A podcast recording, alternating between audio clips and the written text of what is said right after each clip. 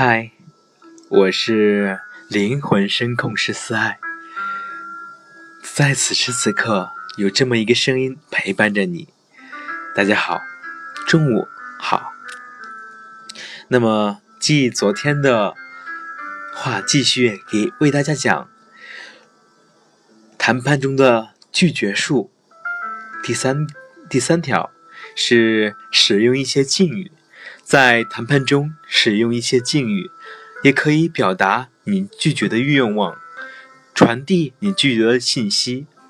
有位常年从事房地产交易的人说：“生意能否谈成，可以从客人看过房屋后打来的电话里得知一个大概。大部分客人在看过房屋之后，会留下一句：‘我会用电话和你联系’，然后回去。不多久。”他们就打来电话了，从电话的语气中可以明了客人的心意。若是有希望的回答，那语气一定是亲密感。然而一开始就想拒绝的客人，则多半会使用敬语，说的彬彬有礼。根据多年的经验。这位房地产经营经营老手一下子就会判断出事情有没有希望。据说，在法院的离婚判决席上出现的夫妻，很多都会连连发出敬语，好像彼此都很陌生似的。这也是想用敬语来设置彼此间的心理距离，互相在拒绝着对方的表现。所以。当你想拒绝对方时，可以连连发出敬语，使对方产生可能被拒绝的预感，形成对方对于“不”的心理准备。第四个是讲究策略，谈判中拒绝对方一定要讲究策略，婉转的拒绝，对方会心服口服；如果生硬的拒绝，对方则会产生不满，甚至怨恨、仇视你。所以一定要记住，拒绝对方，尽量不要伤害对方的自尊心，要让对方明白你的拒绝是出于不得已，并且感到很抱歉、很遗憾。尽量使你的拒绝温柔而缓和。美国的消费者团队团体。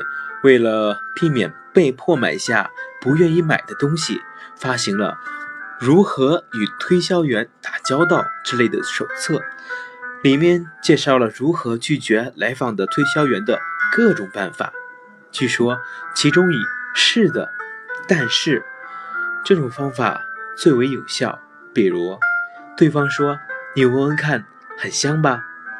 你可以说：“是的，但是。”先承认对方的说法，然后则以“但是”的托词敷衍而过去。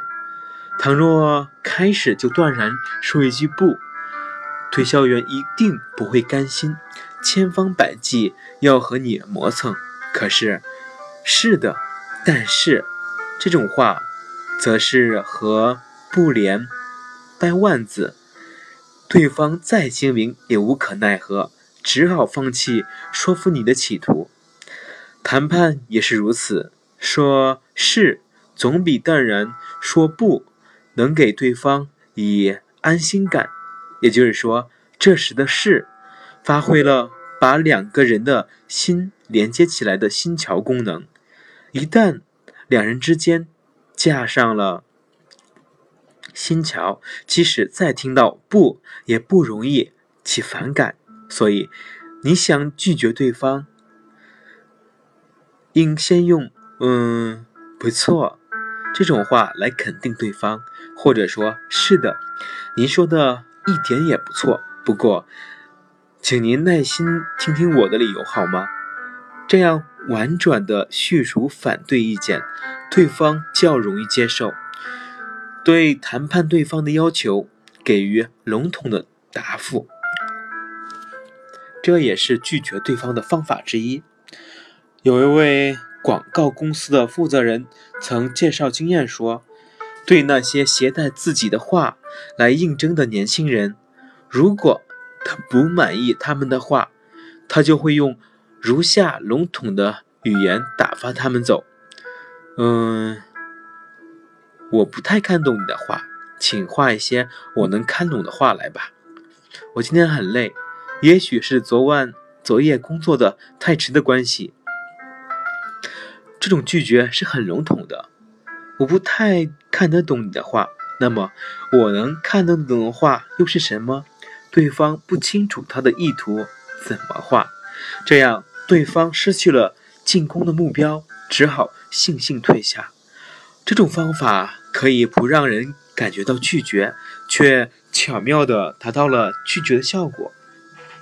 那么最后一个，第五个，是你该怎么办？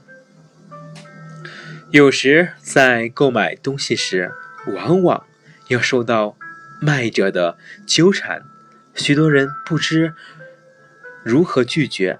一位太太是这样拒绝卖者的：“不知道这种颜色合不合我先生的意。”还有一位少妇是这样拒绝的：“要是我母亲，我选我喜欢的就行了。但这是送给婆婆的呀，送她这个不知道会不会满意。”显然，这些拒绝本身都是非常笼统的。用这种笼统的方法拒绝对方，当然要比直接说出对对方货物的不满要好得多。总之，谈判中会说“不”字和不会说“不”字，效果是大相径庭的。你在说“不”字时，必须记住下面几点：拒绝的态度要诚恳。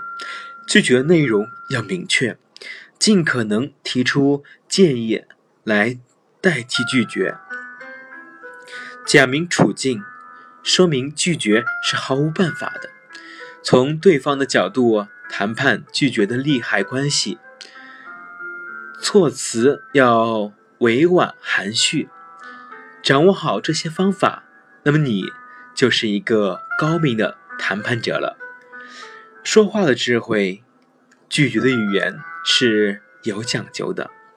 不善拒绝的人，一次拒绝就可能得罪多年的深交；善于周旋的人，尽可尽管可能每天都在拒绝，仍然能广结人缘，极少招来非议和埋怨。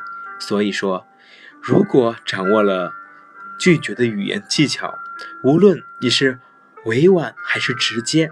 是找理由推脱，还是以情理服人，都能做到不卑不亢，游刃有余。那么，在此时，你学到了吗？中午时分，你你也适合该休息一下了。